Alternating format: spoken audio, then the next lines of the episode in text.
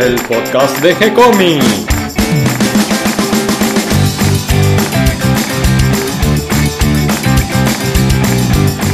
Muy bienvenidos a un nuevo episodio de G-Comics, el podcast donde hablamos de todas las técnicas necesarias para realizar un cómic, cómo dibujar un manga y todo el conocimiento requerido para dibujar esa historieta que tenemos dando vuelta en la cabeza. Mi nombre es Gonzalo García y mi intención y la de todos los que hacemos G-Comics es colaborar con aquellos que estén interesados en avanzar, en progresar, en mejorar en su formación como dibujante de cómics.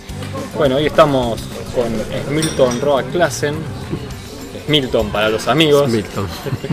Y vamos a conversar eh, sobre cómo es esto de dibujar BD, de cómo es eh, contactar un editor francés, cómo es publicar en Francia. Algunos más de los que estamos acá sentados a la mesa seguramente también pueden aportar tanto preguntas como por ahí también su experiencia. Eh, pero para los que no te conocen, me gustaría primero que charlemos de cómo empezaste con esto del, del dibujo, cómo te fuiste volcando hacia el estilo BD y cómo fue tu, tus primeras eh, publicaciones profesionales, si se pueden llamar de esta manera. Eh, qué sé yo, como todos, creo que todos leímos de chico historieta en algún momento y nos flasheó. Y yo hacía historietas de chico, co- después copiaba en la tele los, dibujos, lo que pasaba, estaba todo el tiempo dibujando, hasta la edad en que descubrí a las mujeres. Eh, tipo 16, bueno, no, era ya grande. Pero bueno, entonces ahí dejas de dibujar y te encargas más de la parte social y más del deporte. Y entonces tuve un impasse entre, hasta que terminé la secundaria, decidí que había que estudiar. Yo creí que te habías empezado a dedicar a dibujar mujeres. no, no, no daba el tiempo. Eh, terminé yendo a la facultad, estudiando una carrera que, que me asegurara un porvenir, qué sé yo, estudié ingeniería en la UBA y bueno, me di cuenta a los años que no, que no era para mí, que no me gustaba para nada. Y entonces cuando dejé ahí, salí a, a- volví al primer amor, digo, que era lo que yo hacía todo el tiempo sin que nadie me pidiera, dibujar. Bueno, vamos a intentarlo y entonces fui a Garaycochea, a la escuela de Garaycochea del centro y estudié un año con eh, pintura y después estudié con Salinas eh, historieta. Y ese me imagino que fue el comienzo, porque ni bien estaba con Salinas, eh, que era su ayudante, me contrató ya como ayudante, así que arranqué aprendiendo y yendo a trabajar. Y, bueno, me pareció ahí ya me flasheó que estaba buenísimo. Otra generación llegó medio tarde a todos lados, porque cuando después fui a Columba, creo que trabajé el, el último año que ellos compraban trabajo. Creo que fue el último año que compraban historietas, tapas, bueno, le vendí las dos cosas, pero sobre todo, va, le vendí tapas y un suplemento infantil que querían hacer para la revista que sacaban para mujeres, ellos, ¿cuál, ¿cómo se llamaba? Intervalo. Intervalo, claro. Querían hacer algo para los chicos, porque ese era para las madres, y entonces empecé haciendo un suplemento infantil que en realidad me lo ofrecieron porque yo trabajaba para Villiquen. Ya con Salinas, cuando aprendí con Salinas, él me mandó a Villiquen, tipo muy generoso, y empecé a trabajar en Villiquen porque era más barato que Salinas. O sea, ya dijo, acá hay algo que no, no- parece funcionar. Eh, él decía que ya no podía agarrar esos trabajos porque le pagaban muy poco. Entonces dijo, te mando un, un alumno al director de arte en ese momento, y nos mandó a tres de nosotros, y que éramos alumnos de él, y bueno, de esos quedé yo y trabajé como dos años o tres con Villiquen. Pero yo hacía históricas, todas realistas y todas batallas históricas, todas esas cosas. Cuando fui a Columba me dije, no, vos trabajás en Villiquen, sí. Bueno, fantástico, tenemos un suplemento infantil que es para chicos, yo nunca había dibujado un chico. Y digo, hay que hacer esto, ¿lo querés hacer? Y entonces, ¿qué hacemos nosotros? Sí, sí, sí, por supuesto, te lo hago.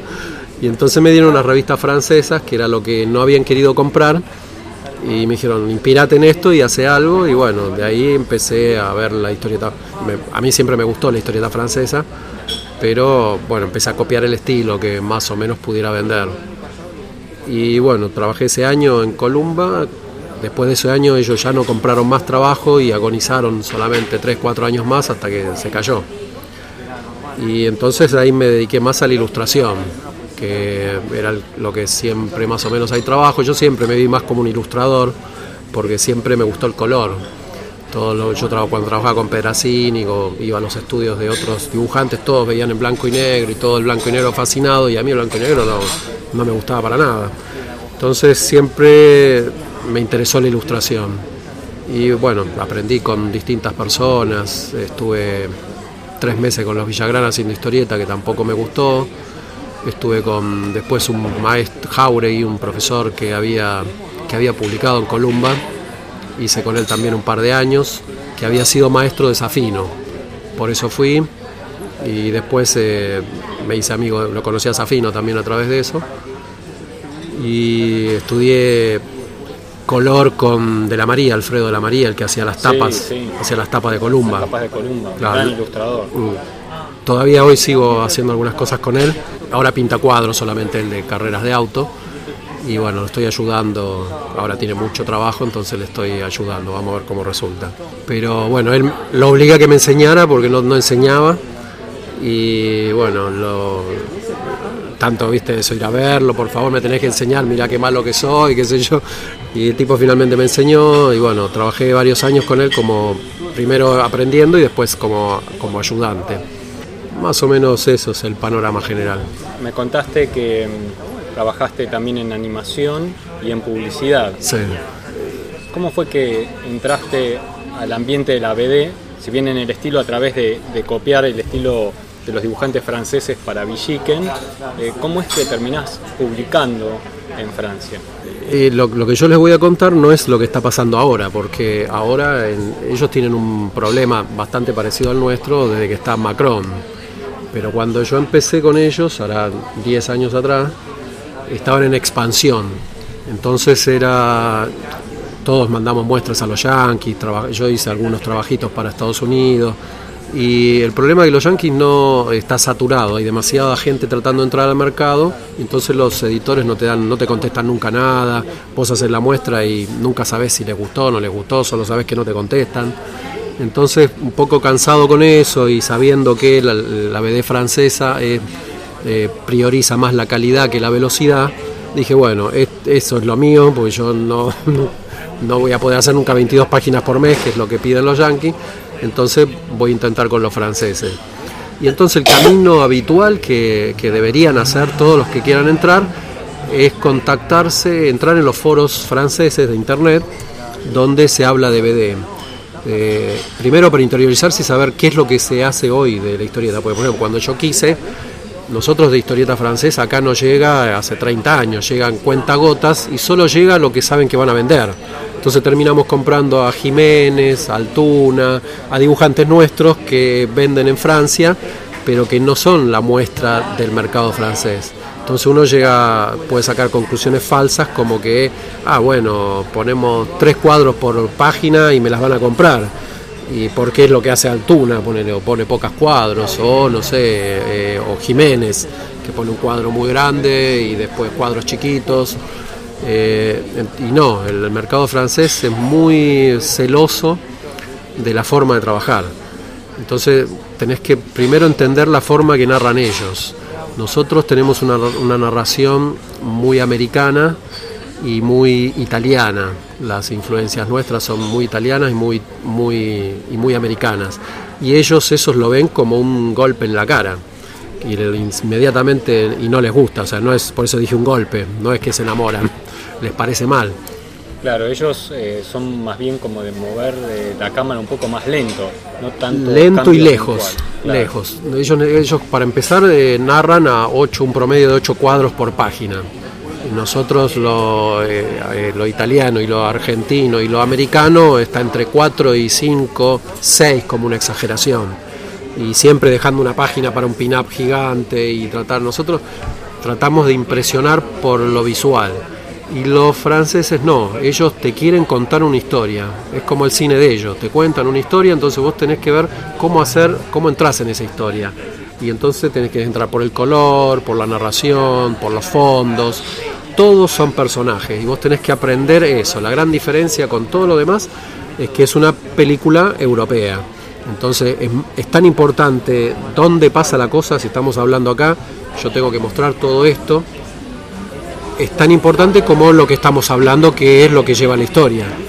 Entonces, eh, nosotros tendemos a, venimos de la educación visual en la que dos personas hablando en un bar es un primer plano de una taza, una manito que sostiene y los globos saliendo de cada lado. Bueno, eso los franceses te matan. Plano no. No, ellos casi no tienen primeros planos, o tienen un primer plano de un personaje, será hasta el pecho, un plano americano, Plano medio, un plano. plano medio, y es en contadas ocasiones, cuando es necesario por la historia. Si no, siempre están todos los personajes casi completos, todo el fondo. En todo momento vos sabés dónde está el personaje porque ves todo lo que hay a su alrededor. Si está en la calle, ves gente que pasa, autos, el tipo de atrás. eh, es muy laborioso, entonces lleva mucho tiempo hacerlo. Y, y perdón, incluso a veces eh, los primeros planos también te corrigen. Si haces un primer plano que no sea cortado, que esté la cabeza entera, no les gusta. Eh, una vez Acercar demasiado la Claro, cámara. una vez es por ahí, por, por dramáticamente quiere mostrar, no sé, la cara más de cerca y, y le cortás la frente. Más eso de los tipos no, no, lo, no lo toleran. Tiene ese tipo de cosas. Entonces, bueno, lo primero que hay que hacer es aprender cómo es el estilo de ellos, porque es como venderle un auto a los japoneses. Bueno, primero mira cómo hacen los autos ellos y después ve cómo insertás vos el tuyo para que no lo vean como de otro país. Entonces, para eso entre- hay que entrar en los foros, lo que hicimos con él en su momento. Eh, estamos hablando de 10 años atrás, entonces, como es una industria, eh, eh, la gran novedad para nosotros es que eso es una industria con todos los problemas que pueda tener ahora, pero igual sigue siendo una industria. Entonces es un lugar donde necesitan al dibujante y al escritor todo el tiempo. La industria va modificándose de cómo se gana el dinero, pero la industria es fuerte y sobrevive, lo que no implica que al artista le vaya bien. Ellos ahora tienen grandes problemas porque los artistas ganan poco en función de lo que gana la industria. Están peleando a ver si les suben los, los porcentajes de ganancia, porque tienen el 8%, entre el 8 y el 10% del precio de tapa del libro. Entonces, para poder vivir de eso, tenés que vender muchos libros. Y se ha atomizado mucho el mercado. Hay Claro, muchos títulos, Muchos títulos. más de 5.000 títulos por año, Claro. donde eh, cuando todos vivían bien publicaban 500 títulos. Pensá, 10 veces menos.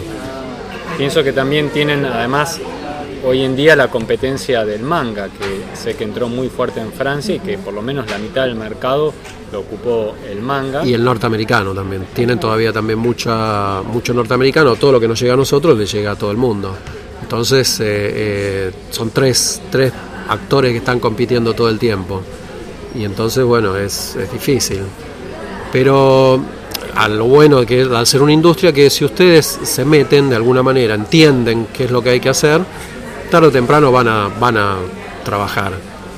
Pero bueno, ahí viene el segundo punto. Tienen que contactarse con escritores franceses. Salvo que vos seas escritora, como en tu caso, vas a tener que pagar eh, traducciones. Porque eh, todo lo que tienen ellos lo, quieren leer en francés. Eh, en inglés por ahí sí se estiran un poco. Pero si solo hablas en inglés con ellos, te comunicas muy pobremente.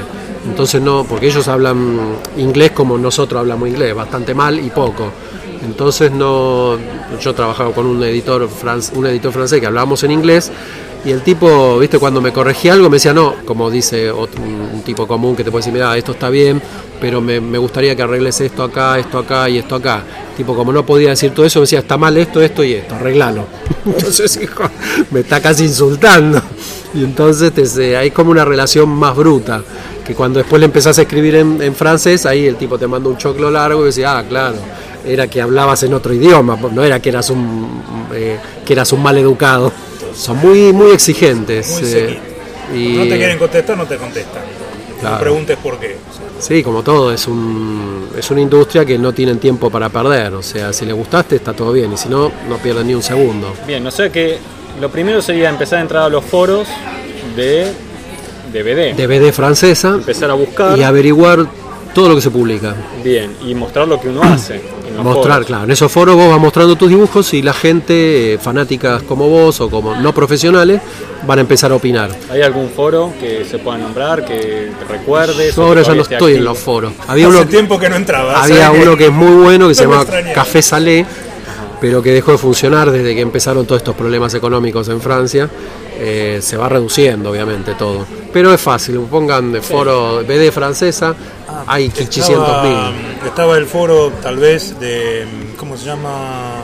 Ay, uno era naranja el, el lugar. Este, B- BD Guest, BD Guest, BD ese. Guest es el más famoso. en cuanto a que te, te publican todas las novedades de- que publican. Y tiene un foro. Tiene un foro y además eh, hay gente que opina sobre los libros todo el tiempo, entonces te dan como una... Ellos hacen como editores, digamos, te dicen qué les pareció el libro y la gente que entra al foro opina además sobre eso. Entonces es el más completo. Ahí te da un pantallazo de todo lo que se está publicando en Francia. Porque uno desde acá ve como el 5% de lo que pasa y el 5% es una muestra que es aleatoria, ni siquiera es lo que se vende allá. Por ahí te llega alguno que se vende y si no te llega porque es el gusto del editor que lo trae acá. No es, no es necesariamente lo que se vende.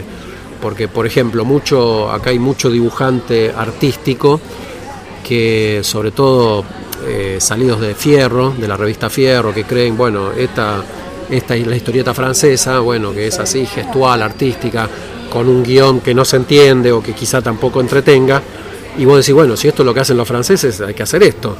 Y después cuando entras al mercado francés descubrís que eso es la parte más chiquitita del mercado de ellos, que lo hacen, eh, que se sostiene porque el otro funciona.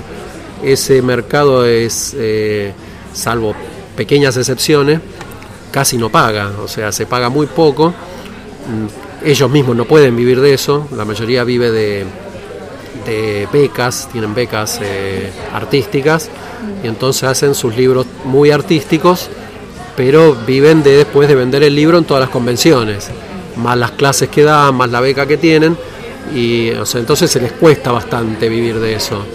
Obviamente ahora tienen problemas porque sacaron muchas de esas becas, todo lo cultural lo están, lo están Recortado. por- recortando y entonces los primeros que caen son todos esos los más artísticos que. Que acá creemos que no, que ese es el movimiento y no, ese no es el movimiento que sostiene la industria. Y en estos foros es donde también se puede contactar a los guionistas. Claro, a ese En este mismo lugar entran guionistas. francés. Exacto. En Eso eh, muy básico, la primera vez que entramos yo puse yo soy dibujante, esto es lo que hago, me gustaría conocer eh, eh, guionistas y bueno, y se te empiezan a acercar los guionistas. De acuerdo a tu estilo, se te acercan guionistas que le gusta ese estilo para hacer algo posible.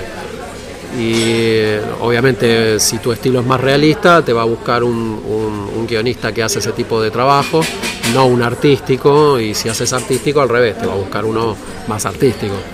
Bien, supongo que harán algunas páginas de muestra de lo Claro. que quieren proponer. ¿Cómo, cómo, cómo presentás esta obra a un editor francés? Por eso lo importante es que arranquen con un guionista, con un guionista francés, porque ellos ya ellos se preparan el dossier que se llaman ellos, que es la carpeta, una carpeta de presentación a editoriales. Ellos, por vivir allá, están más en contacto con todas las editoriales. Las editoriales te dan entrevistas todo el tiempo a, a autores nuevos y a proyectos nuevos, porque funcionan. O sea, no es como acá que te lo tenés que pagar vos. Entonces, eh, ellos saben en función del proyecto que pueden presentar, que pueden hacer con vos, a qué editorial eso lo pueden presentar. Que por ahí uno hace, no sé, me gusta de vaqueros, hago una de vaqueros y se la mando al tipo que hace ciencia ficción. Ese directamente ni lo ven, mira tres dibujos, no le da bolilla y perdiste el tiempo y vos deciste, ah, claro, la de vaqueros no le gusta a los franceses. Y mentira, por ahí hay otro editor que hace solo de vaqueros y ese te lo hubiera comprado o te hubiera dado la chance de arrancar a hablar con él. Eh, Por eso es, es importante que el primera, la primera relación sea con un partener francés, ya sea dibujante o guionista. Bien, ahí marcas un punto que me parecía importante, que es el de los distintos géneros. O sea, eh, algo que para nosotros es muy extraño, para Claro. nuestro medio, ¿no? que haya un editor especializado en determinados géneros. eh, es muy raro, en, en nuestro medio no existe, creo. No, no existe. Pero en Francia sí.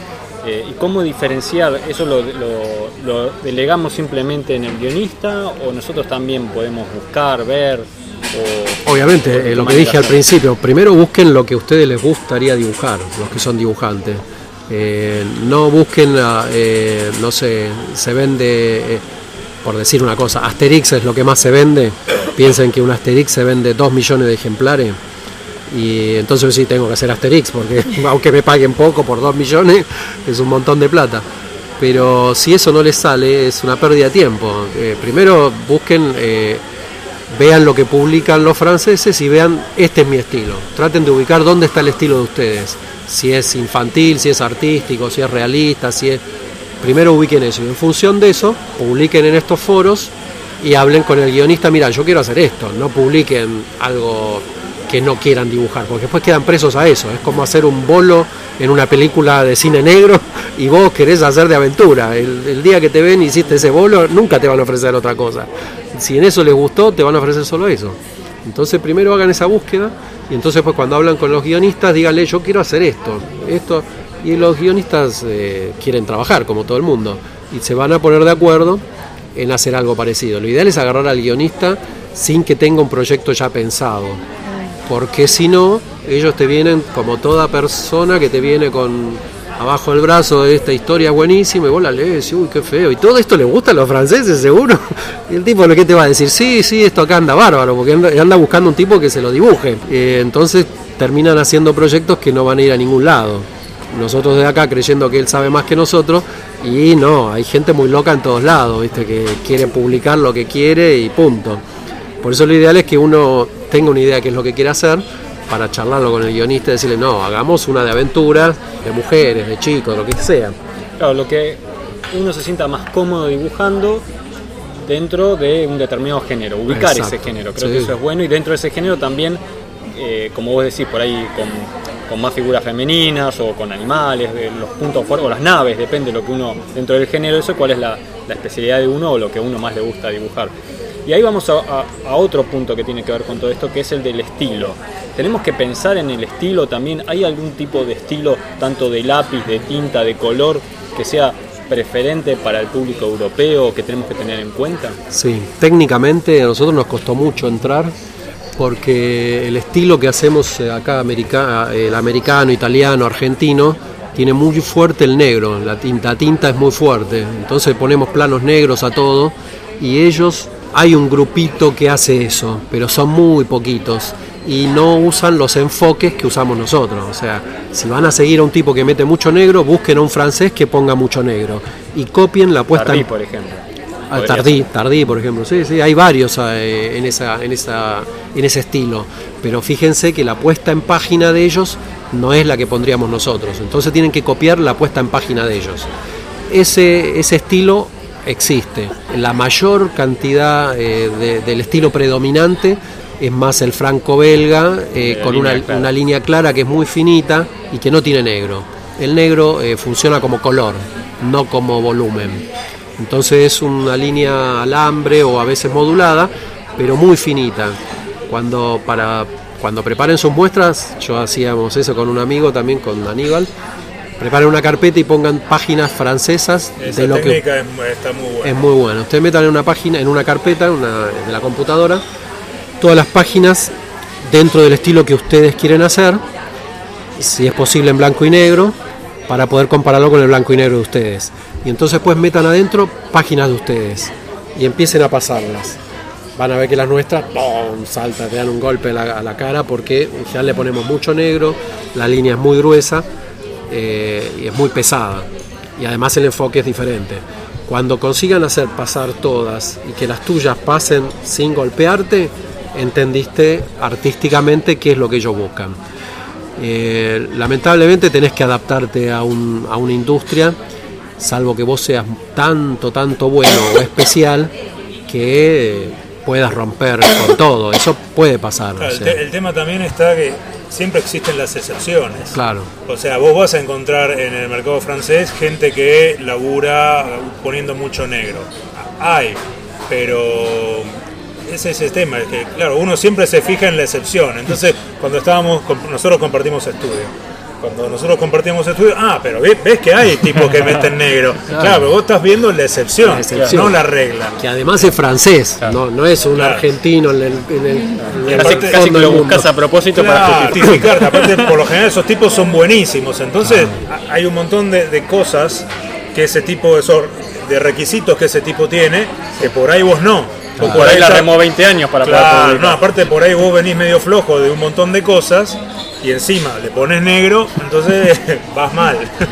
Técnicamente hay que aprender a ver que el estilo de ellos es diferente. La narración, la puesta en página, la, tinta negra, que no, no invada, y después el color. Se usa mucho que el mismo dibujante haga el color, Pero si ustedes no pintan, no importa porque hay coloristas allá y muy buenos. Pero ¿y si pintamos qué tenemos que tener en cuenta para el color? Que el color también para ellos es muy tranquilo, tiene que ser eh, eh, engamado siempre, tiene que darles como si ven una película, es una película de fantasía, los colores son de fantasía, si es una, un cine negro, los colores son eh, más opacos, más marrones, o sea, tienen que dar, ayudar a que el color venda también la, la idea de la historia, que vos entres a esa historia con el color también. Yo lo que noto mucho es que evitan los, los colores saturados. hay otras que no, por ejemplo hay eh, Soleil, es una editorial que publica casi todo fantasía, eh, fantasía medieval, fantasía de espada, de brujería, de orcos, de enanos, y eso tiene todos colores muy fuertes, porque es fantasía. Entonces ustedes sepan bien qué editorial hace eh, muy de género y cómo lo hacen. Y hay que aprenderlo. ¿Entonces ese color está ligado al género o está ligado a la editorial? No, no, al género, al género, porque hay otras editoriales que también, cuando, es como todo, es una industria, eh, cuando algo funciona, todo lo demás lo copian inmediatamente. Cuando, por ejemplo, yo eh, estaba haciendo una historieta, estábamos con un francés haciendo las carpetas. Las carpetas pueden llevar meses Así que cuanto antes arranquen es mejor. ¿Cuántas páginas en una carpeta agregarías?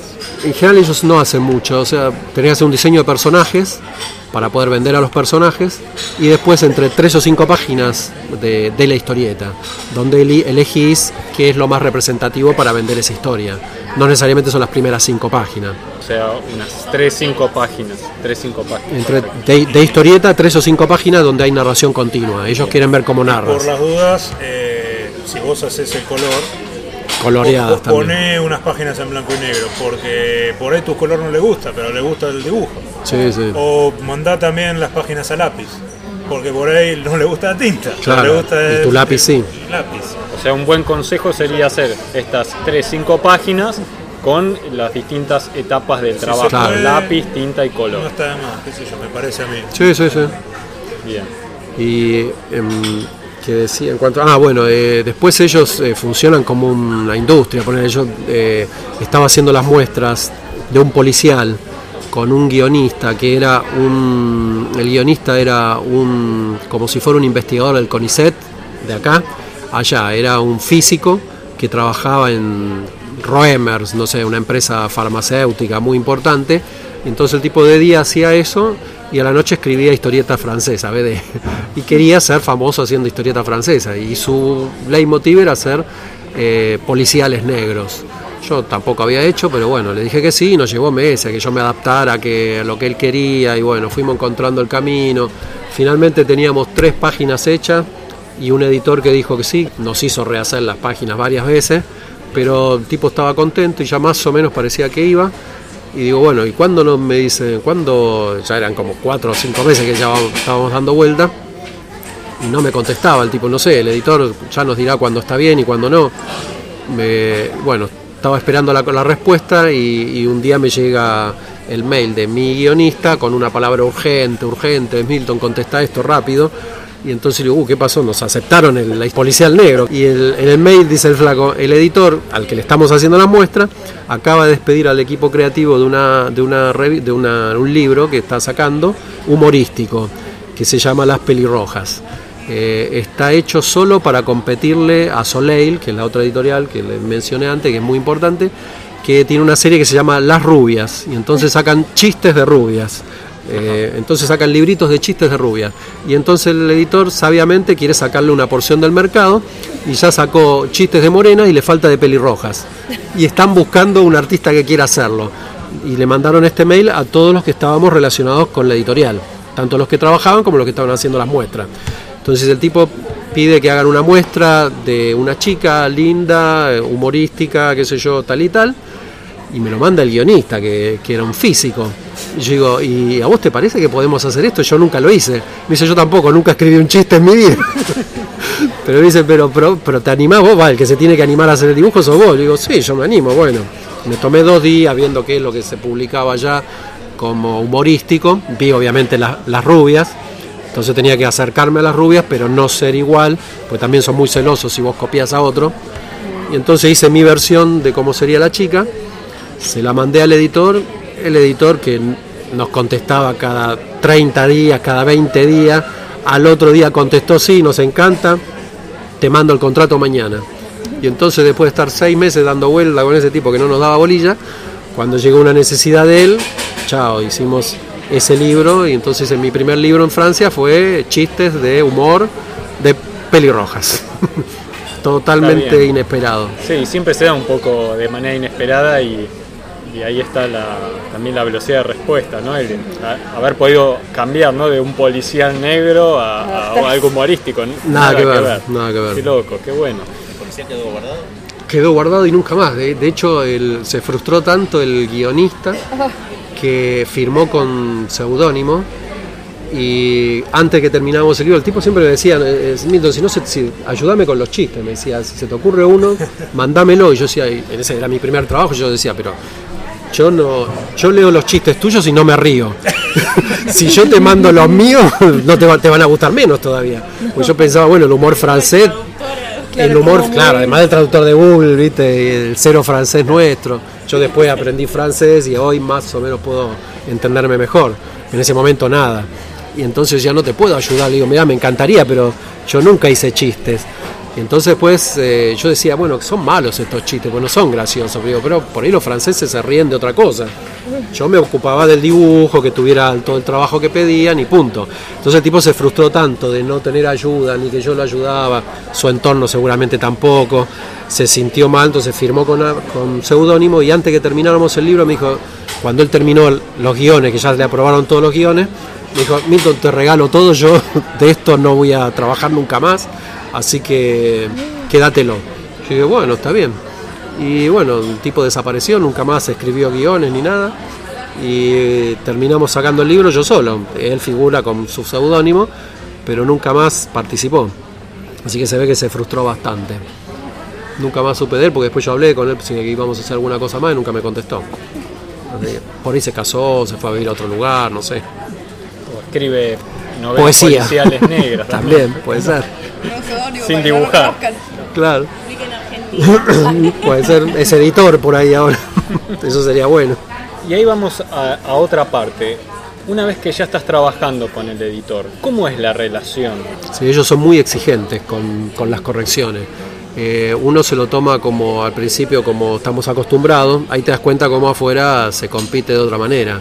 Entonces, yo le mandaba los bocetos, te- tenía la página, hacía el boceto rápido y le ponía los globos con los textos, eso también es algo que se acostumbra, uno termina poniendo eh, dónde van los globos porque artísticamente para ellos es importante que el dibujante determine dónde es mejor poner las cosas, eh, para que no moleste con el dibujo. O sea que lo primero que te aprobaba era el borrador, no el lápiz, Claro, sino un borrador. Un borrador que ellos lo llaman decoupage, que es el layout de la página, digamos. Cuando yo mandaba eso, el tipo me corregía las, las perspectivas del boceto, que uno no, yo acá no le daba bolilla.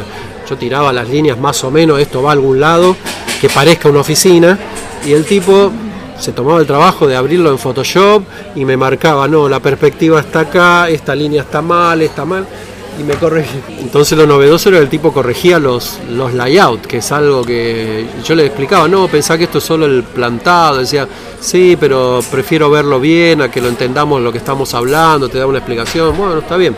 Entonces después tenía que hacer los layouts ya bien plantados, son muy, muy, muy rigurosos hasta que te toman confianza, digamos. Y después había otra segunda etapa que era la aprobación del lápiz. Sí, obviamente. Vos mandás el layout, él te da el ok. eh, eh, ese layout también está muy conversado con el guionista. El guionista francés es muy hinchapelotas. Eso, perdonen por la palabra, pero son, son franceses. Entonces como que son muy rigurosos, ¿viste?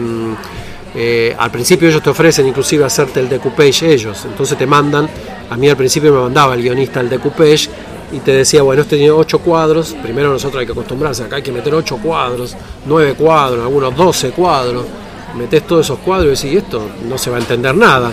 Y entonces el guionista te ponía un cuadro chiqui, un cuadro grande, asá, grande, no sé, dos personas, dos personajes conversando, y después abajo había dos cuadros chiquititos donde vienen atacando, ponerle 15 personas atacan a estos dos que están conversando. Y decís, pero ¿cómo? Yo tengo un cuadro así para poner a dos personas conversando y después tengo la mitad de cuadro para meter a toda la gente que los está atacando. Entonces ahí tenés que ponerte de acuerdo con el guionista. Mira, me parece que no de- debería ser justo al revés, convencerlo, para que... La otra opción es decir todo que sí. Eh, igual no sé cuál es el camino, porque ninguno de los dos funciona.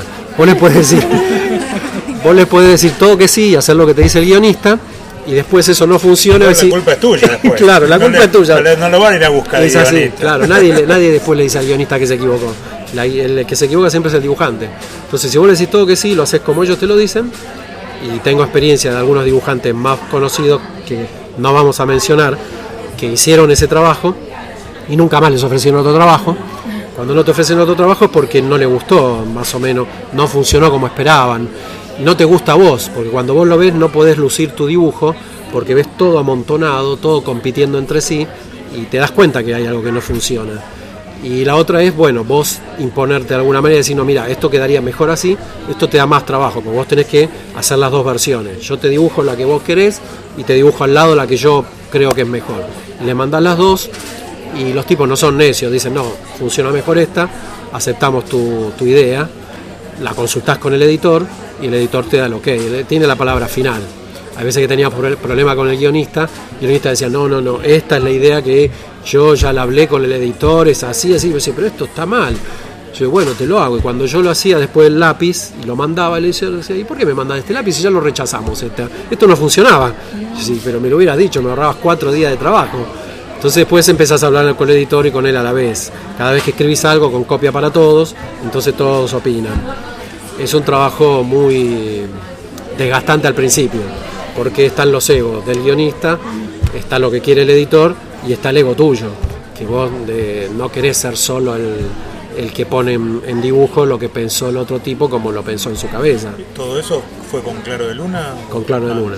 Sí, Sí, me imagino que entonces eh, el principio es bastante como de, de ajustar, de conocerse y de también tomar confianza. Y pienso que eh, pasar esta primera etapa, que por ahí es eh, dura y difícil porque es de adaptación de todos, pienso que después debe surgir cierta confianza que permite que fluya un poquito más, ¿no? Sí, sí, a la página 10 más o menos. Las primeras 10 páginas las pariste. Las hiciste todas dos veces o tres veces hasta que te las aprueban. Después de ahí ya el tipo, como el editor en ese caso, me tomó confianza y ya el editor directamente me aprobaba las cosas y el guionista solo, me, eh, como yo no le cambiaba el guion, se hacía de ver que se viera mejor visualmente, eh, ya no tuvimos más problemas. A partir de la página 10 en adelante ya empieza a funcionar, fluye, sí. También noto en esto una diferencia con los tiempos, porque si hay todo este tiempo para tantas correcciones es diferente a lo que estamos acostumbrados habitualmente en nuestro medio, que generalmente es importante la velocidad y que las correcciones son bastante puntuales y después seguimos para adelante. Esto parece como que tiene va- varias idas y vueltas y que los tiempos son diferentes. ¿Cómo, son los tiempos? ¿Cómo los planean? ¿Cómo los organizan? ellos van como organizados como muy muy hacia adelante o sea lo que te hablan a vos es para un libro quizá de- que piensan publicar dentro de dos años. Eh, ellos cuando hablan con vos ya tienen todo su calendario del año que viene. Entonces es muy raro que estén apurados con vos salvo con el de las pelirrojas donde despidieron a un equipo creativo que no por algún motivo se peleó con el editor. Entonces ahí yo arranqué con ese libro me tardé seis meses y al mes 7 ya estaba publicado, pero porque ya tenían un cronograma. Cuando no es así, yo después hice otro libro más con ellos, donde no había ningún apuro, el tipo dice, tengo todo el año que viene ya cubierto, este libro lo vamos a editar dentro de dos años. Entonces los tipos se toman todo el tiempo del mundo, no, no tienen apuro, el apuro es nuestro que queremos cobrar, pero ellos no tienen ninguno. Y entonces, ¿cuál es el ritmo de entregas habitual, de cantidad de páginas? ellos no te aceptan que entregues demasiadas páginas porque eh, creen que no les diste el tiempo suficiente.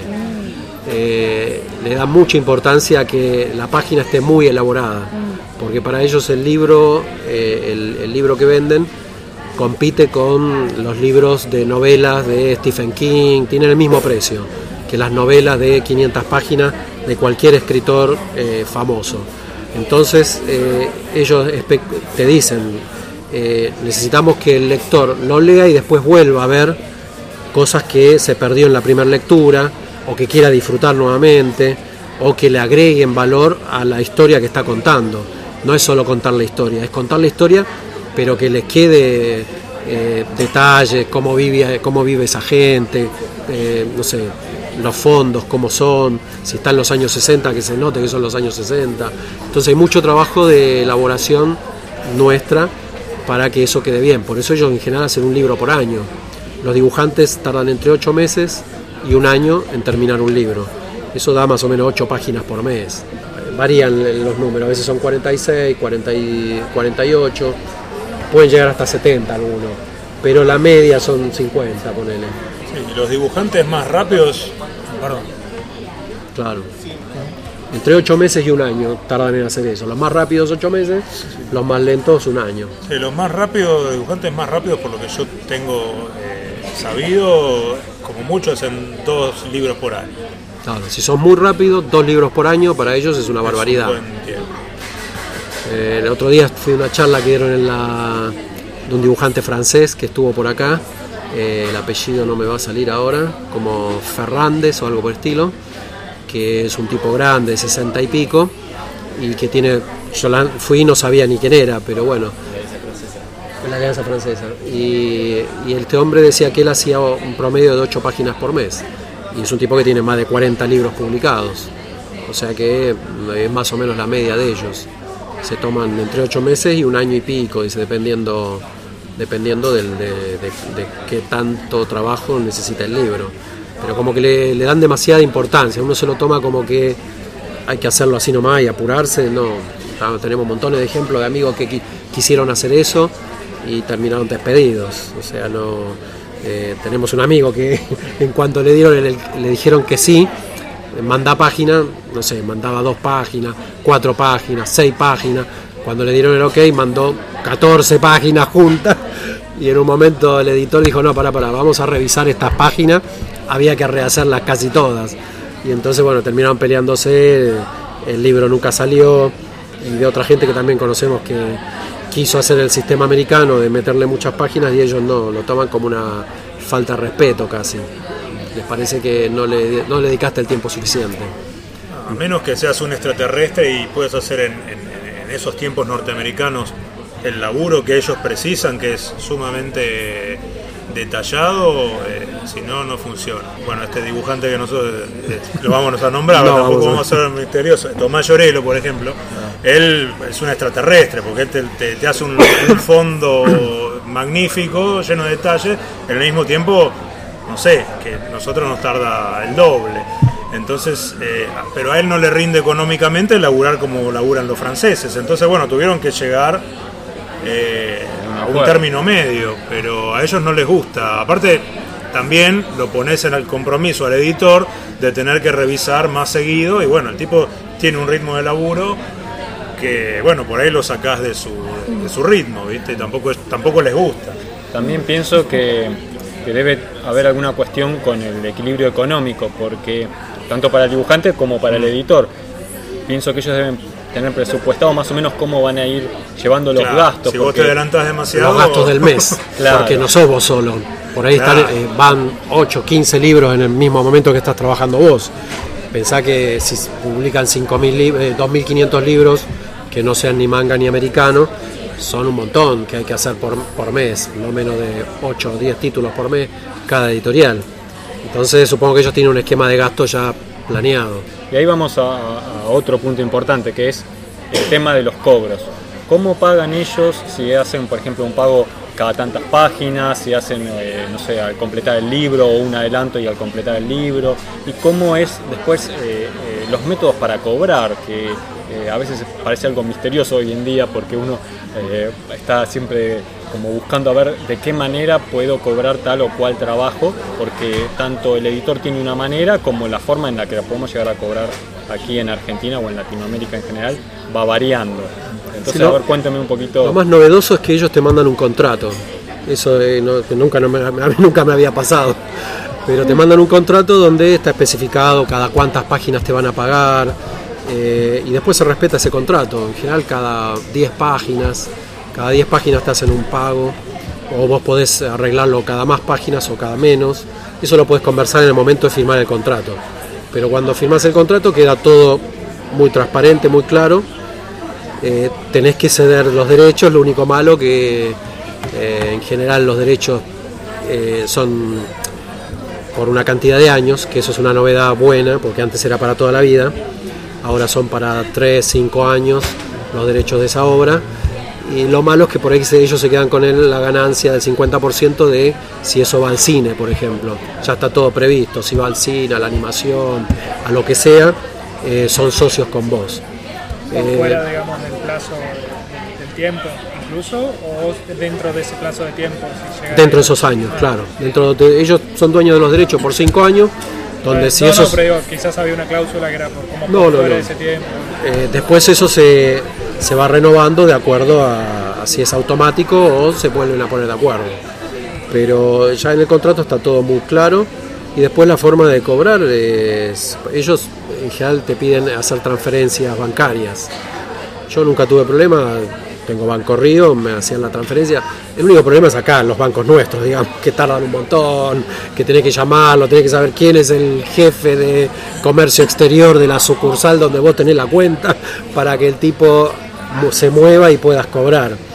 Pero ese es el mayor problema. En general eh, te llega acá la, la transferencia y después verás de si tenés cuenta en dólares o cuenta en pesos. Te conviene tener una cuenta en ese caso en otra moneda para, para que no te lo cambien inmediatamente. Y además de pagar por las páginas hechas, también hay algo como un royalty o algún. Pero eso viene después. con las ventas. A vos en el contrato te dan X cantidad de plata, que es un precio por la página, Se que eso se llama adelanto, Adelanto de royalties. de derechos. de autor. Esos son los adelantos que le pagan al- igual que a cualquier escritor de libros. Entonces un número fijo que te lo pagan hasta que terminaste el libro. Cuando ellos venden el libro, primero se descuentan lo que te pagaron a vos en las ganancias y una vez que eso se descontó, todo lo que ganen te corresponde a vos el 8 o el 10% del precio de tapa, según lo que hayas firmado en el contrato. Ya va entre el 8 y el 10%. Que por lo general es, eh, eh, claro, eso está compartido, eh, 50 para vos, 50 para el, Guionista. el guionista. Vos cobrás de los adelantos más que el guionista, porque obviamente lleva más trabajo. Es un 70-30 más o menos. Claro, pero después es 50 y 50. Después cuando se reparten los royalties es mitad y mitad para cada uno, porque ahí son autores, los dos son autores de la obra. Pero en el momento de la realización tiene mucho más trabajo el dibujante, entonces se paga 70-30 de los adelantos. Y es Milton, tu experiencia a mediano plazo, ¿resulta esto de tener libros publicados y ir cobrando los royalties? Eh, Ese es otro tema. Los editores eh, en general, nunca, salvo que sea un boom de ventas, nunca te pagan royalty. La realidad es que siempre te dicen eh, y no, bueno, no te dan explicación. Bueno, el royalty vendrá si planteaste una serie y entonces viene el siguiente número. Cuando viene el siguiente número quizá te mejoren tu precio de adelanto, de, el adelanto de, de- de royalty, digamos. Pero en el caso cuando son unitarios no, porque ellos están tan lejos, no podés controlar si vendieron lo que ellos te dicen que vendieron. Ellos después te mandan cada seis meses un, un desglose de la cantidad de libros que vendieron. Son muy, muy rigurosos, te venden, se vendieron tantos libros y te dicen, ahí se descuentan lo que te pagaron, si te queda algo por cobrar. Eso te lo van mandando cada seis meses. eh, si se vende más que eso, te corresponde y te lo pagan. Pero todavía no tuve esa suerte. Lo ideal es poder presentar una serie. Entonces, como te necesitan para el número 2, por ahí puedas hablar mejor de los royalty en el número 2. En el número 1 capaz no cobras lo que vos querías, en el número 2 ya te vas nivelando. Y en alguno de los libros que has publicado, eh, ¿se ha dado el caso de que también hagan en paralelo una publicación en digital? Ellos eh, no le dan, eh, por el mercado francés, eh, el digital les da menos del 3% de, de, la- de los ingresos. O sea, no tienen muy desarrollado ese mercado los franceses. Eso se- está mejor en, los, en Estados Unidos. En Estados Unidos sí hay un mercado digital que más o menos va mejorando, pero los franceses casi que no existe, entonces no, no lo toman ni en cuenta. Lo usan más como difusión que como una parte de, la, de publicidad, de marketing, pero no les da un ingreso a ellos real. Entonces tampoco te lo, te lo participan. Sí, está en el contrato, si ganan plata con eso te va a corresponder, pero a la larga ni ganan plata ellos ni nosotros. Bien, y, esta es la última pregunta que tengo yo y después abrimos a que hagan los demás preguntas y, y vemos algunos detalles más que quieran precisar. Lo que te quería preguntar es, eh, ¿qué conviene presentar? ¿La idea de un libro autoconclusivo? eh, la idea de la propuesta de una serie y qué posibilidades de continuidad ves, dada tu experiencia, una vez que uno comenzó a publicar con un editor francés. Eh, lo ideal es que el libro que presenten sea autoconclusivo, pero que dé el pie para que sea una serie. O sea, tienen que pensar en las dos cosas. Porque, como todo, lo ideal es que si te les gustó el primero, te compren un segundo y un tercero y un cuarto. Entonces piensen siempre en armar un, un libro, que eh, la historia se resuelva en ese libro, para que no quede un continuará, y que además eh, que quede la idea de que pueda ser una serie, que los personajes sean lo suficientemente interesantes, que no mueran, para que Eso sería básica- importante. básicamente que no muera el héroe en, esa, en ese capítulo. Resucitar siempre. Sí, la opción es resucitarlo, pero bueno, es muy dramático. fantasma en la Claro, próxima. sí. Entonces traten de que no muera, que muera el- que no muera el más malo, por ejemplo, para también para que quede alguien contra quien pelear después, o de- la posibilidad de que aparezca uno más malo. Entonces, pero sí que el primero eh, que no vayan continuará, esa es la, la peor, el peor de los mundos. Me pasó con el primer libro que yo escribí y dibujé, que va con continuará y entonces el choque que tengo con todos lados es que no, pero esto no, no termina acá, entonces es más difícil de vender. Eh, yo no quise, como era una historia larga, no la quise resumir y que me quedara mal contada, entonces bueno, me arriesgué. Pero el siguiente libro que hice, no, empieza y termina en ese libro y si queda abierto para, para una posible eh, serie. Así que lo principal es eso, que no. Porque tengo muchos guionistas que vienen y te traen una historia que es Star Wars, ¿viste? Vos decís, pero esto es muy loco. Recién en este en 50 páginas presentaste a los personajes, no pasó nada todavía. Así no, se lo, no te lo va a comprar nadie. Tiene que haber una historia que la presenten y que se resuelva. Y después, lo, lo malo es que ellos son una industria muy, muy grande y que tu libro entre y la pegue es muy, muy difícil. Eh, tienen, en este momento tienen saturación de, de libros entonces ellos calculan que tu libro no puede estar más de una semana como novedad en la librería porque no hay espacio físico para... Toda la semana están recibiendo novedades. Entonces te ponen una semana ahí, si no la pegaste, vas a la batea de los olvidados que tienen que alguien encontrarte y comprarte. Entonces la competencia es muy, muy grande. Pero no hay que desanimarse, hay que seguir haciendo. Si el editor le gusta tu, tu trabajo, van a seguir apareciendo opciones. Por eso lo ideal es buscar guionistas que estén bien insertos en el mercado allá para que el mismo guionista te vaya llevando de, en distintas editoriales eh, y que además bueno tenga más posibilidad de venderlo. Uno desde acá venderlo todo es más difícil. y la posibilidad de la continuidad en el trabajo, porque, por ejemplo, el mercado norteamericano eh, tenés un poco las dos cosas, pero en general el editor se despreocupa un poco de, de una vez que se completó el trabajo que estaba encargado, inmediatamente que tengas otro. Es como un- una característica difícil de encontrar esa preocupación en un editor norteamericano. En cambio, eh, tal vez en los europeos es un poco distinto. Eso es lo que quiero saber. En el caso de los editores franceses, si está esa preocupación de que una vez que terminaste el libro, eh, deber de comenzar uno siguiente, de que no tengas huecos de trabajo. Todo tiene que ver con las ventas. Ahí te das cuenta que es una industria terrible como cualquier industria. El tipo te ama mientras haces el proceso o no te ama, ¿viste? Pueden ser relaciones buenas o malas, pero eh, te da el beneficio de la duda hasta que terminaste el libro y después te dice, bueno, yo salgo a venderlo, después vemos según las ventas, te vuelve a amar o no. Entonces, obviamente, si vendió ese libro, te viene a buscar para seguir haciendo eso mismo u otra cosa, y si no, no. Eh, igual a eso hay que agregarle los problemas que tienen en este momento, ¿no? Tienen sobresaturación de, de libros y un problema económico que la gente compra menos. Entonces, eh, eso tiende a achicar el mercado. Entonces, no, no es eh, seguro que el tipo te ofrezca, salvo que el planteo ya sea una serie de cuatro números. Antes se hacía mucho. Te presentaban un- una historia que se resolvía en cuatro números, pero eso, o en tres números. pero eso tiene que estar avalado por un guionista que tenga un peso específico importante. Vos no presentes eso porque lo más probable es que te digan que no, no te conoce nadie, no, te voy a, no me voy a arriesgar a cuatro números de un desconocido. ¿Y de qué cantidad de ejemplares vendidos tenemos que, pensar como para decir, bueno, este libro anduvo más o menos bien? Y también bajaron mucho los números de ellos. eh, antes, eh, así como Asterix vende 2 millones, hoy ellos venden entre 3.000 y 5.000, no, no imprimen mucho más tampoco. Estamos hablando de tiras chicas. Para ellos eso, eso no es nada, como acá si fueran 500 números.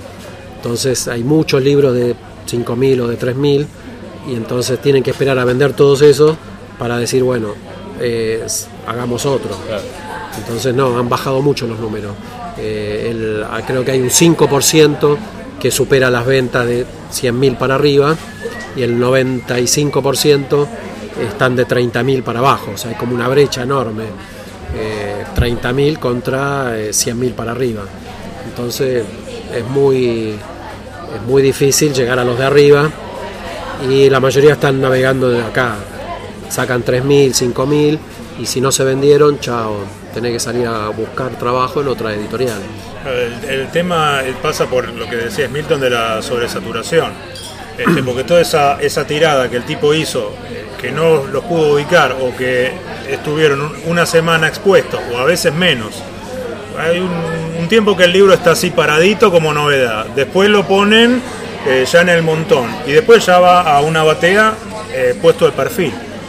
Y ya el que lo va a buscar es porque eh, Lo conoce. Es raro que alguien- pregunta, pero entonces este, todos esos números eh, al tipo se lo devuelven al editor y eso tarde o temprano el tipo los tiene que destruir porque le ocupa lugar o pagar un depósito. Entonces, este, No le conviene. o te los termina regalando a vos, Claro. o, pero claro, uno Tenés no que es- ser francés para claro, eso. uno que hace con unos libros franceses, primero que tenés un tema en el correo porque tenés que retirar un montón de libros, el tipo te los tiene que mandar. Pagar ese costo claro, y después no- vender- no lo va a hacer. venderlo acá en Distinto francés. si, si sos francés, porque bueno, al autor también le conviene después moverse por. Ellos laburan mucho así, se mueven por los festivales, en- venden todos esos libros de saldo que le quedaron a él, que incluso a veces se lo vende el editor, porque tampoco te lo va a regalar. No, no, te lo vende al costo, te un lo vende al más. costo. Entonces al, al- al dibujante o al escritor Eh, sirve, va, sirve va- circulando por los distintos festivales que ellos tienen mucho y se lo va sacando de encima y va eh, ganando plata con Ellos eso tienen, tirando. tien- tienen festivales casi todas las semanas allá en distintas partes. Entonces los autores en realidad van a todos esos festivales con su pila de libros y los van vendiendo, como hacen acá los autores nuestros. Entonces ellos tienen la posibilidad de recuperar lo, lo que no ganaron por ahí con lo que le pagó el editor, lo compensan vendiendo los libros. Entonces ellos igual te dicen que ningún autor lo conoce el mercado si no tiene cinco libros publicados, como mínimo. Entonces tienen que pensar de cómo entrar y vender por lo menos cinco, libros diferentes, ¿no? Para que alguien diga, ah, mira, existe fulanito, y entonces digan, ah, sí, yo lo vi. La mayoría no llegan a a cinco, ¿no? Porque está muy competitivo el mercado. Pero bueno, existe y, y de lo más inverosímil pueden pasar cosas buenas. Hay que sabiendo adaptarse al estilo, lo que hablábamos al principio. Como, guionista, ¿cuántas páginas tenés que entregar? Si entregas 8 está, está bien para ellos, 6 también, ellos no te van a apurar. Si entregas pocas, no se, no se preocupan. Se preocupan si entregas muchas, porque les parece que no, no está bien hecho el trabajo, o te lo van a corregir. Te van a decir, sí, esto no, está acá le faltan fondos, o, o agregarle cuadros. Ellos hacen como un seguimiento muy riguroso del libro, entonces no te puedes eh, exceder. Pero 8 es un número que está bueno para ellos. Pensá en dos páginas por semana es poco. Lo que pasa, bueno, con lo que pagan ellos y al cambio de hoy, nos sirve a todos, sin duda. Cuando era uno a uno, no, ni hablar. ¿Qué fantasía? Eso es fantasía, sí. Eh, y me gustan muchos, eso es lo malo. que tienen que, en realidad deberíamos gustarnos menos. Uno debería elegir tres dibujantes y con esos hacer un popurrí. Porque uno tiende a que te gusten 800 y son, te, claro, te distrae mucho y además te queda eh, lo que a vos te queda un híbrido tan raro que no se lo puedes vender a nadie. no se define, claro. El error nuestro básico es que tenemos un abanico demasiado grande. Hay que buscar tres tipos, aunque te gusten 20, elegí los tres que más te gustan estudiarlos, aprende de ellos, copiarlos. Obviamente, aunque los copies, te va a salir lo tuyo. ¿Y vos Pero te cuáles va a quedar-? Y depende, claro. Yo tenía un problema porque cuando entré en Francia, yo no sabía cómo, cómo me gustaba dibujar a mí, porque venía de la animación, de la publicidad, de cosas muy diferentes. Entonces, no, no sabía qué era lo que realmente me gustaba. Entonces, cuando hubo un parate, digo, bueno, voy a hacer lo que yo realmente quiero hacer. Y ahí hice otro libro donde me salió un estilo que estoy más o menos conforme. ¿Ellos Ah, después hacen se imprimir en varios idiomas? Claro, Sí, eso salió en, en Alemania y en Holanda y también se publicó en Italia. Y estoy viendo, pero esa me cuesta venderla en Francia porque va con continuación. Entonces todos los tipos dicen, ah, pero esto va por continuación. Claro, ese es el que lo elaboré, elaboré mal. Y yo te quería Ah, yo pensé que era autoconclusivo. No. Ah, Queda, tiene una palabra gigante que se continuará al final. bueno, no, Que te da no, un- no leo en alemán. te, da una, te da una pista inequívoca que me equivoqué.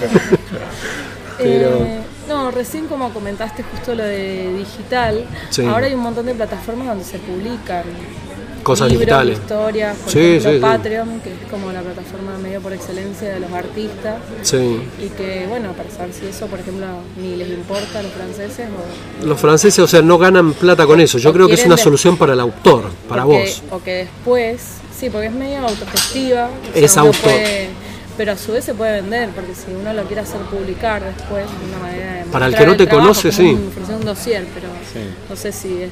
Sí, yo creo que las dos cosas las tenés que hacer. Sí, Vos como llegar. autora o como artista deberías hoy eh, trabajar en tu imagen y en cómo conseguir audiencia independientemente del camino que haces por las editoriales. Claro. Porque los dos caminos son posibles. Por ahí vos en Patreon o en Webtoons o en cualquier editorial solamente digital con- conseguiste 10.000 lectores que te representa ganar 100 dólares por mes, 200 dólares, por ahí no es mucho, pero tenés 10.000 lectores, con eso a un editor ya le importa, le, inter- le interesa. Porque dice, no, si ya tenés 10.000 lectores, que me compren Claro, 5.000 yo sí, ya sí, sí. me sirve. Claro. Entonces te sirve para entrar con un editor después. Las dos cosas son buenas.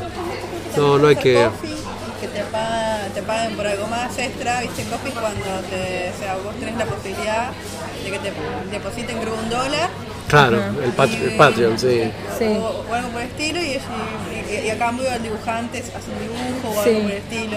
Sí, sí, Yo creo que hay que hacer las dos cosas. Hoy Claro. eh, no es remunerativo lo que haces en Patreon o en lo digital, o ganás muy poquito, pero te da visibilidad. sí, sí. Y esa visibilidad a la larga se transforma en trabajo. Porque, eh, no sé, la gente que se hizo muy famosa en Internet, eh, después publica su libro y se vende por millares. Contra Claro. un dibujante que por ahí viene hace 40 años trabajando, pero vende menos. Eh, entonces, bueno, es, Sí, los es dos más- caminos son más posibles. explosivas las redes, o sea, o estar en Instagram, Claro. también que por ahí es un, un artista digital que todo el mundo lo sigue en Instagram. Claro. Hay que hacerlo, sí. Yo Que de repente por ahí es más fácil vender o que lo convoquen porque ya lo conocen todos, lo piden. Bueno, Nosotros somos una generación que llega tarde a todos lados, por eso Instagram la hacemos mal también. Todos mis seguidores tienen 5.000. Yo digo, ¿cómo haces para tener de 5.000 a 15.000 seguidores? Que son chicos que están aprendiendo, los que me siguen. Y digo, y yo tengo solo estos 150. Porque claro, no hay, hay que mover Instagram de una manera que te traiga seguidores. Hay que estar todo el tiempo con eso. Y lamentablemente cuando uno trabaja, está mucho tiempo trabajando no tenés tiempo de dedicarle al Instagram. Por eso son eh, los que hoy arrancan, es bueno arrancar primero por Instagram y- o por las redes, hacerse conocidos y después van a llegar a la editorial antes que nosotros o más fácil. Es muy raro, por ejemplo, yo tengo muchos conocidos eh, eh, dibujantes muy buenos franceses y si vos vas a- al Instagram de ellos tienen nada. no tienen seguidores. vos decís, Ah. Y este tipo labura y todo, entrega páginas. pero no publica tal vez tanto en Instagram. Claro, pero Claro. en Instagram es un desconocido. Tiene tres dibujitos, cuatro. Claro. No, no les interesa, salvo el caso de Marini, que es un caso que está subiendo cosas todo A él el le tiempo. gusta, claro, le gusta. Hay, hay, Claro, sí, sí. hay, hay te, te tenés que transformar medio en un showman. gente que le maneja las redes. Claro, sí, sin duda, claro. Obviamente. Porque si no, ¿cuándo dibujas? Marina también es que hace, hace personajes famosos también. entonces El tipo es muy mucho, famoso claro. porque vende muy bien lo que hace. O sea, los libros de él se venden por miles de Pero miles. tiene a Tommy Jerry, tiene Claro, pero un artista chiquito, autogestivo, se hace los dibujos, maneja las redes, hace todo. No, no tiene un community manager bueno, y le paga porque Y es también como- se publica. Claro. No, no, pero imposible encima pagarse un tener claro, pagarse un community manager es impensado. No, No. no haces community manager. Hoy lo tenés que hacer te vos. otra, Es obvio. así. Sí, sí. Arrancás o arrancás así, si no. ¿Te llegan, no te llegan mail ofreciéndote el servicio Claro. de Claro, hay mucha publicidad de eso, pero bueno. Me dice, contesta este link y te regalo 10 me gusta. Yo decía, O 10 fo- o follows. O 10 pero seguidores, no. claro. Yo igual le desconfío un poco. Creo que es, eh, o sea, hay que tener cierta presencia hoy en día en, en- en internet. Pero creo que tanto como para conseguir el trabajo, eh, hay un poco un mito también con eso de, de que es tan importante. No, no, no, yo creo que no es tan más importante. la, eh, la calidad de tu trabajo y la relación con el editor que, que el otro. Incluso puede ser un desconocido en las redes y, y tener... Sí, sí, la mayoría de los dibujantes que hoy viven de hacer libros en Instagram son casi Sí, desconocidos. no están porque no tienen tiempo. ¿eh? No son los que tienen millones de seguidores. Pero lo que no quita que hay mucho desconocido, que desconocido hace dos años, y que hoy tienen miles de seguidores, que terminan haciendo libros. Sí, puede ser, pero un- en general los que les va bien de- en las redes, en general lo que yo veo es que son buenos dibujantes. Sí, sí, sin Son duda. O ves una evolución gigante. Eh, vos- yo con- sigo a uno que es un venezolano. Eh, el chico hace dos años era malo y en dos años se transformó en buenísimo. Y además hizo distintos estilos, fue cambiando. Arrancó con algo muy realista y se ve que no le funcionó, fue cambiando algo más fan y ahora hace algo más manga, entre manga y realista. Y tiene 500.000 seguidores y lo contrataron para hacer videojuegos, por ejemplo. Y el tipo dice, yo nunca mandé mi currículum ni mi portfolio a ningún lado. La gente que ve mi trabajo me, promueve y entonces un director de arte se contacta conmigo y me dice, nos interesa tu trabajo y empezó a trabajar. El tipo desde Venezuela, con una, una notebook y una tabletita, o sea que eh, los- las herramientas no importan, lo único que importa es que lo que hagas esté bueno. Eh, y obviamente darle mucha manija en, la- en las redes. Para los que están empezando, yo creo que tienen que hacer eso. las- Hoy creo que sí. No se lo pueden perder. Sí, sí, hoy- Sí, yo el que, perdón, justo el que conozco, que tengo así como de referencia, es Nico Ilustraciones, capaz que lo conocen porque es muy, o sea, explotó el chico Ah. de un momento para el otro. Él venía ¿Es de acá? ¿Es argentino? Sí, venía Ah. trabajando de hace 10 años, digo, dibujando, y bueno, y de un momento para el otro fue como una explosión total. Él se autogestiona su Instagram. eh, ahora acaba de sacar libros y lo llaman todo el tiempo para ferias, para todos lados, lo convocan. Y bueno, fue de eso, como una explosión. Hubo hasta un momento que le censuraron porque se hizo un poco conocido con el libro que sacó ahora que se llama Humor de Camas, que también se lo gestionó él. Ah. Hace como tiras que están referentes a eso. Sí, sí. Y Instagram, viste que en un momento se, lo cen- se armó una bataola tan grande, o sea, eran millones de seguidores, exacto, No, pidiendo por la cuenta que vuelva. Así que lo poco que lo quisieron censurar no solo no duró nada, sino que le sirvió para seguir. Mayor y todavía. sí, sí, fue como mucho más la promoción. Entonces, Pero él hace humor. sí.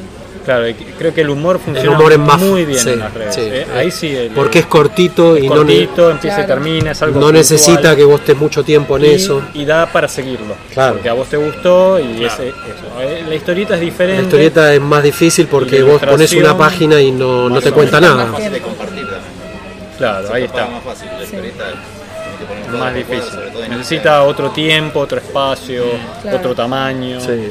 Eh, me parece que va un Sí. poquito por otro lado. Sí, no, habría que, si alguien quisiera eh, hacer el experimento de hacer una historieta directamente pensada para Instagram, como proponía en esa charla de que hicieron acá de G-Comics, eh, un debate que hicieron, ¿te acordás? En- en- en- No me acuerdo en cuál. Marketing en redes, algo así.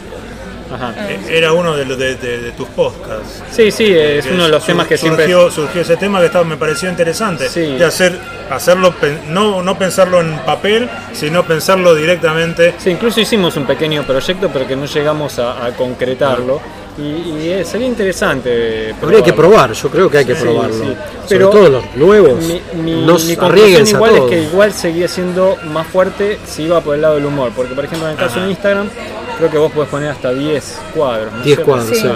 Entonces ahí eh, ya te limita en la cantidad de cuadros que vos podés contar. Y- Claro. Y es Claro, sí, sí. Sí, pero eh, te pide, creo yo que sea autoconclusivo de alguna manera. Sí, sí, un sí. remate, un chiste, un Si cierre. van, continuará, no sé si vuelven, ¿no? Claro. Tiene que ser algo muy bueno. Se te pierde además en esa cantidad Claro. de, de información. Ese es creo Tiene que ser autoconclusivo en 10 cuadros. Yo creo que sí. Y, y en Insta, en Facebook me parece que pasaría algo parecido. Por eso el humor naturalmente Claro. me parece que funciona muy bien en redes. Si uno hace humor, hace dibujo de, de humor, creo que, que es un medio para, para explorar. Más porque no hay muchos medios para publicar humor No, claro. hoy en día. Los diarios no compran Así que humor. creo que es como un complemento. Casi no existen los diarios tampoco. La historieta creo que nuevamente está, eh, en ese caso, en la posición más difícil. Sí. más difícil que la ilustración, más difícil que el humor, eh, porque el medio Sí, porque digital no se termina de Además, cuando si vos querés publicar tu página de historieta por cuadros, el cuadro por ahí no dice nada. Yo a veces los recorto y digo, lo, y lo recorto un día y digo, bueno, me armo 14 publicaciones para Instagram. Cuando llega el día, bueno, las tengo que subir, lo veo el cuadro solo y digo, ah, no, es feo, no lo puedo subir. El otro, este tampoco, este tampoco, porque funcionan cuando están todos juntos, porque todos te van cont- te llevan a algo. Si Y no el cuadro en sí no tiene el valor. la- con la grilla de Instagram. Hay algunos medios, como por ejemplo Tapas, ¿no? Tapas es, que, mm, que han eh, explorado esto del cuadro y el formato del, El del com- celular vertical. Webtoon. Webtoon, sí, Tapas yo es que- parecido.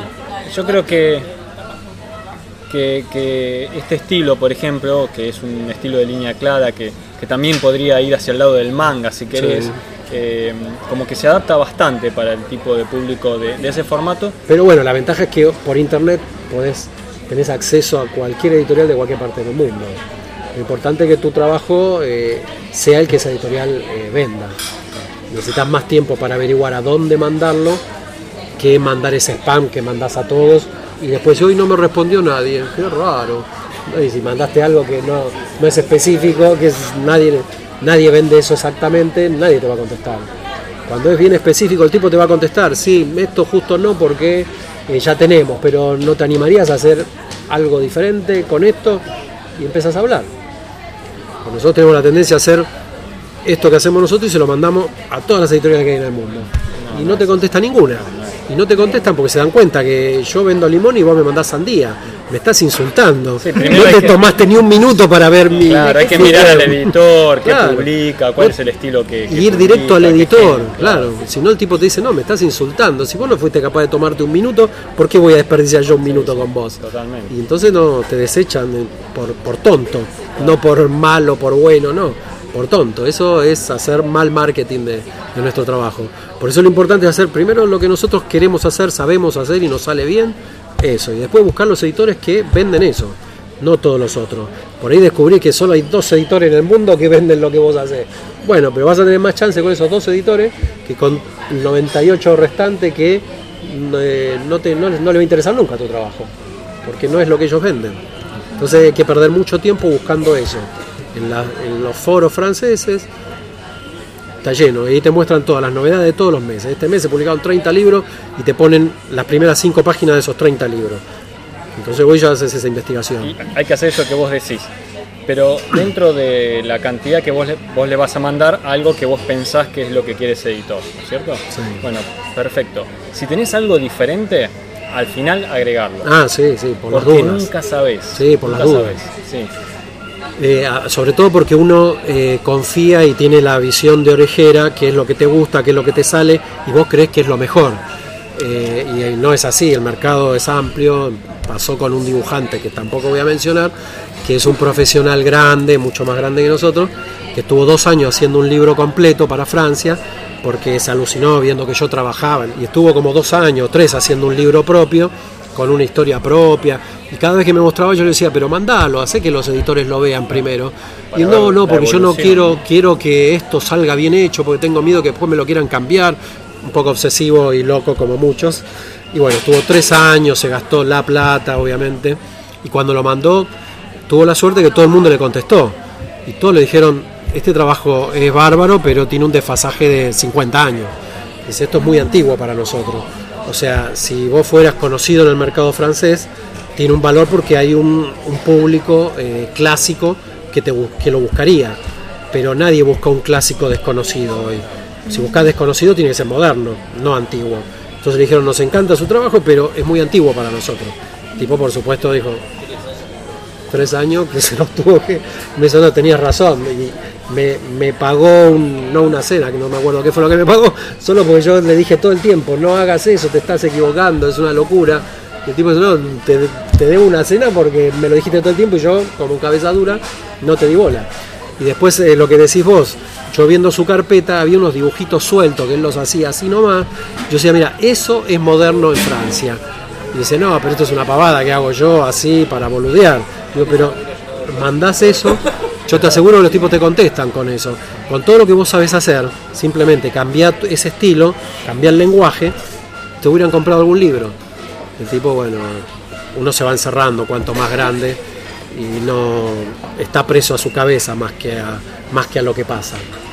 Por eso los que son más chicos aprovechen, no se cierren a nada, pero hagan estas dos cosas, ver a dónde tienen que mandar lo que ustedes saben, mandar lo que creen que va a vender, una muestra de algo diferente que tienen, porque te habla una conversación.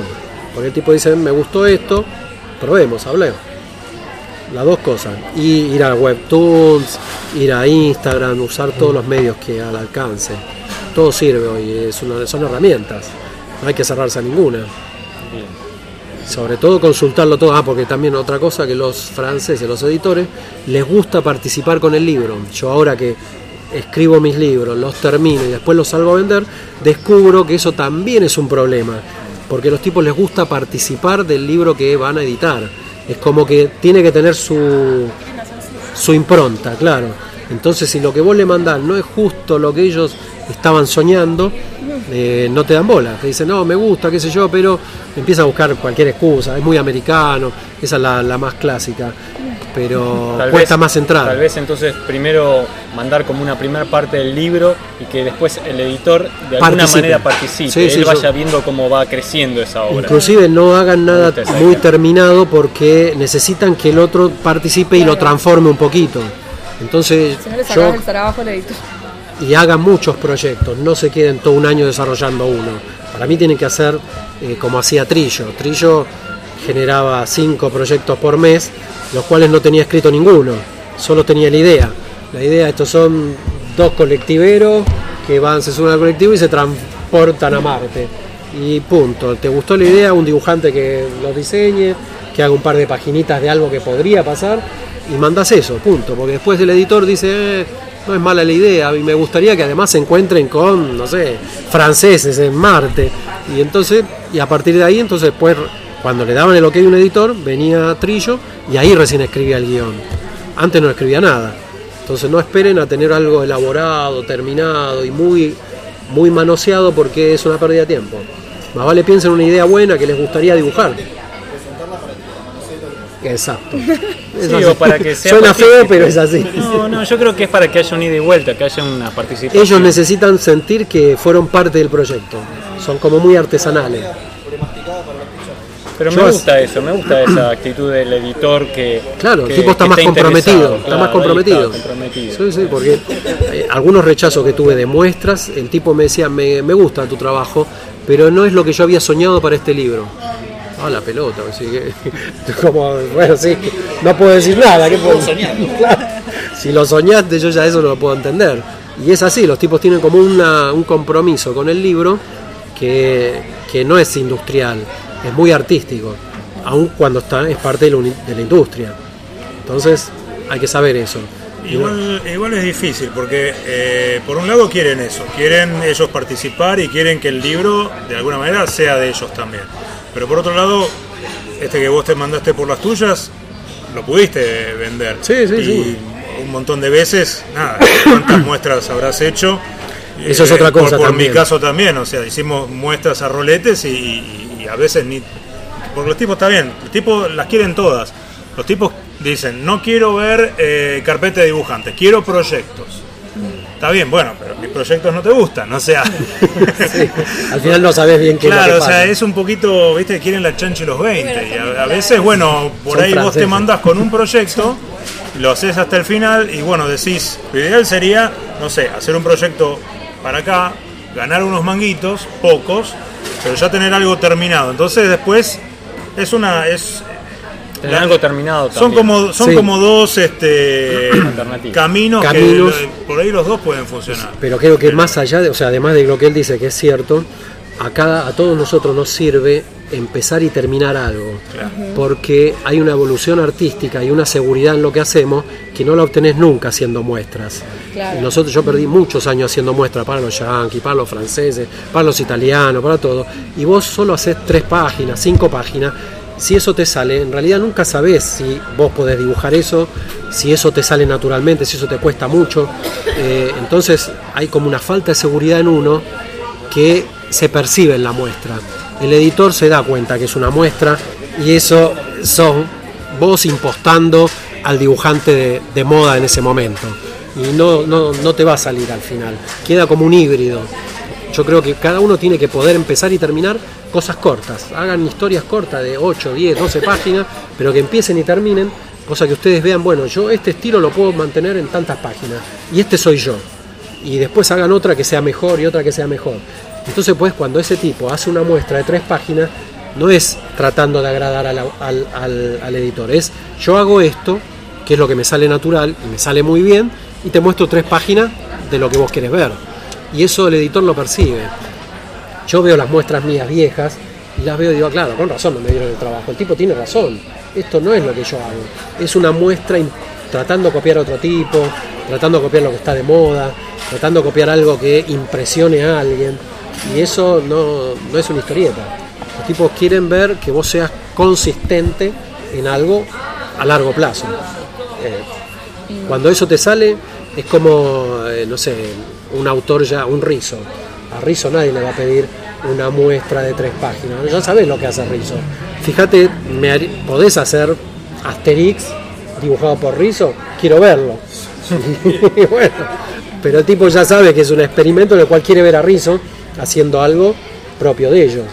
Pero eso tiene es, di- es distinto a la muestra que nosotros hacemos, donde se parece a los autores que creemos que están de moda en Francia y creemos nosotros viéndolo en internet que no sabemos si en realidad eh, es famoso. Por ejemplo, era habitual cuando nosotros hacíamos estas cosas que Angoulême los premios los ganan tipos que hacen dibujitos con así, con el codo. Vos decís, pero ese tipo, ¿cómo ganó el premio? Gana el premio de Angoulême a la mejor obra y es un dibujante artístico que es muy loco y es muy personal. Y vos decís, bueno, entonces esto es lo que hay que hacer. Claro, es, es lo, es lo que decía antes de la excepción. El Claro. tipo pa- premiaron la excepción, pero Claro, no es la lo industria. que consumen no es eso. Si a vos te sale ese dibujo artístico, hacelo, porque en algún momento puede ser vos la excepción. Pero si vos vas a copiar eso porque crees que así vas a entrar al mercado, no lo hagas porque no, no te va a pasar. Primero, no te sale naturalmente, y segundo, eso es una excepción en- dentro de la industria. en un momento Angoulême premiaba a todos estos dibujantes de arte cuando se repitieron como tres años que, que ganaban siempre los dibujantes artísticos, los dibujantes realistas dijeron, muchachos, hacemos dos, dos festivales diferentes, porque uno para el mainstream y otro para los artísticos. Así cada uno tiene sus premios, porque no puede ser que todos los premios se los llevan estos pibes, que después descubrí, claro, yo trago, tardo un año en hacer un libro y este tipo lo hizo en cuatro meses y mete tres libros por año. Eh, gana tres veces lo que gano yo. Y además se lleva los premios, la foto, la tele, la, la radio, allá, allá está en la radio, en la tele, en, el, periódico. O sea, es una industria. Y entonces los tipos se enojaron y entonces los dijeron, no hay problema, hacemos dos festivales separados. Eh, uno para los artísticos y otro para los otros. Y Los artísticos que dijeron, no muchachos, ¿cómo los vamos a separar? Eh, nos quedamos todos juntitos y entonces empezaron a darle premio a los del mainstream, que son los que sostienen en realidad la industria. Después descubrís que eh, por un libro que un libro de, de mainstream que podés cobrar de 8.000 euros hacia arriba hasta 25 eh, por un libro de estos artísticos te pagan 1.000 entonces claro el tipo con razón tiene que hacer cuatro por año porque si no no gana ni para pagar el café más o menos 50 páginas claro entonces ahí te das cuenta, no, el mainstream es una cosa, se paga de otra manera y se vende más. El otro, por ahí recibe premios, o crítica, premios de la crítica, uy, qué loco esto. Y, y vos decís, ah, esto es fantástico porque en Fierro lo, lo van a querer en la revista. Y después viste que ese tipo le pagaron mil euros por todo el libro. Con respecto a la, a la realización también tienen, muestran algo muy particular, sí, pero muy, muy poca acción en las tapas. Son muy Con tranquilas. eso, ¿qué, qué te dije? ¿Qué, qué línea te va? No, yo hice muchos bocetos de lo que yo quería hacer y después el tipo eligió dentro de lo que yo quería, de lo que yo propuse. Pero vos esta- ya habías visto cómo venían. Claro, obviamente, sí, ellos no, no son, o sea, tienen que ser, que muestren la esencia del libro, pero que no sean ni muy, vas a ver tapas que vos la ves y no, son, no parecen tapas, parecen muy tranquilas, o sea, no, no son, amer- el americano es todo lo contrario, estas son muy americanas, por ejemplo. claro. Claro, sí, Las de ellos no son, son muy tranquilas, eh, por ahí es una- un paisaje, un paisaje y una silueta, pues si esto es poco vendedor, pero para ellos es así. Tenés que mirar todas las tapas de ellos antes de hacer las tuyas porque eh, cambias de, de idea. ¿Y sabes por qué es así? Eh, ellos el- es como es el libro de ellos, es, es más pausado, más tranquilo, es más para disfrute, que no es un golpe a la vista. El, norteamericano es, es un golpe visual y para ellos no, es un libro que quiero leer tranquilo y meditar. Si es posible que me deje algo, que me deje pensando o tener que volver a leerlo porque hay algo que no entendí. Buscan una cosa parecida al libro de lectura de texto, digamos, la novela. Tiene que parecer una novela, porque sale lo mismo que la novela. Por eso también insisten tanto en la cantidad de páginas. Cuando vos le mandas menos, dicen no, porque pensá que el libro de 500 páginas de Stephen King sale lo mismo. Pagan 12 euros por el mismo libro. Los otros se llevan 500 páginas y el tuyo te están llevando 50. Entonces tenés que darle algo más para que el, francés sienta que valió la pena pagar lo mismo. Hay que tener. Son, es una industria del. como sería? del libro objeto. Claro, es el libro para coleccionarlo. Exacto. también. No es el, Por eso es tapadura. la lectura y que me olvido. bien para editado, ponerlo ahí. Hay gente en estos foros que ponen fotos de sus bibliotecas y se, se, se reparten fotos. Mira mi biblioteca y tiene todo con los personajes. Asterix, todos. eh, no sé, otros personajes. Spirou, todos. eh. Torgal, Claro, las todos. ediciones te permiten una biblioteca prolijita también. Claro, y vos ves, yo sé, ah, qué prolijo esa, esa Es un pequeño colección. tesoro cada biblioteca. Claro, sí. Que la, la nuestra no, tener todos distintos tamaños, no, no se lee el perfil. claro. Son- claro. Para ellos es el libro objeto. Bien, bien. Así que bueno, Milton, te, te quiero agradecer porque creo que mm, hicimos una charla eh, un poquito para que te conozcan al principio, pero después sobre todo compartiendo tu experiencia y con, me parece, varios puntos que para los que somos dibujantes o queremos publicar nuestros trabajos eh, nos, van a ser eh, muy útiles. Creo que acá mismo en la mesa, aún algunos ya con mucha experiencia creo y sobre todo la claridad para acercarnos a lo que es el mercado francés, que a veces desde acá nos parece lejano y tal vez no está tan lejos, es una posibilidad más y un, un mercado para explorar, ¿no es cierto? Así como este, ellos eh, en, en su momento siempre tienen una, una presencia, ¿no? Con la historieta franco-belga acá en Argentina, con eh, Lucky Luke, con eh, Asterix, sobre todo, ¿no es cierto? Tintín. Eh, nosotros también tenemos cierta presencia en el mercado francés, tal vez mucho menos, pero que eh, está bueno explorar y seguir buscando. Así que te quiero agradecer todo este tiempo, todos estos consejos y toda tu experiencia. Muchas gracias, Milton. Gracias. De nada. Gracias a ustedes. Espero que toda esta información les resulte útil e interesante. Hasta aquí llega el episodio de hoy. Y los invito a que recorran nuestro sitio web de gcomics.online donde pueden encontrar cómics, manga, historieta para leer de manera gratuita que compartimos con todos nuestros lectores. También van a encontrar una pestaña de agenda donde van a encontrar eh, eventos, presentaciones de libros, bueno, un poquito de todo lo que va pasando, ¿no? Cursos, cursos de historieta, ¿dónde puedo, dónde puedo ir a estudiar historieta? Bueno, ahí, ahí tienen para, para buscar y hay buenos profesores, eh, tienen la dirección, teléfono, todos los datos para comunicarse. También tenemos los videos de Diego Arandojo. Y por otro lado también tenemos nuestro blog con algunas notas que vamos subiendo cada tanto. Y bueno, y si hay alguna alma caritativa que quiera colaborar con este proyecto que hacemos a pulmón, tenemos un Patreon donde nos pueden poner ahí una donación que siempre viene bien para pagar los gastos de servidor, mantenimiento de máquinas y todas esas Son cosas bastantes. que implica eh, todo este mundo digital, además del trabajo, ¿no? que, que implica mantener un sitio web. Y bueno, como esto lo hacemos con mucha alegría y con mucho amor, ¿eh? los invitamos a que compartan también todo esto que hacemos y les agradecemos a los que se sumaron al episodio de hoy esperamos contarlos en los próximos episodios. Si quieren pueden escribirnos, eh, pueden encontrar ahí una pestaña, dice contacto, tienen un mail, ahí nos escriben directamente, pueden escribirnos directamente desde nuestra página en Facebook. Siempre les vamos a responder con alegría y continuaremos publicando nuevos episodios. Gracias y hasta la próxima.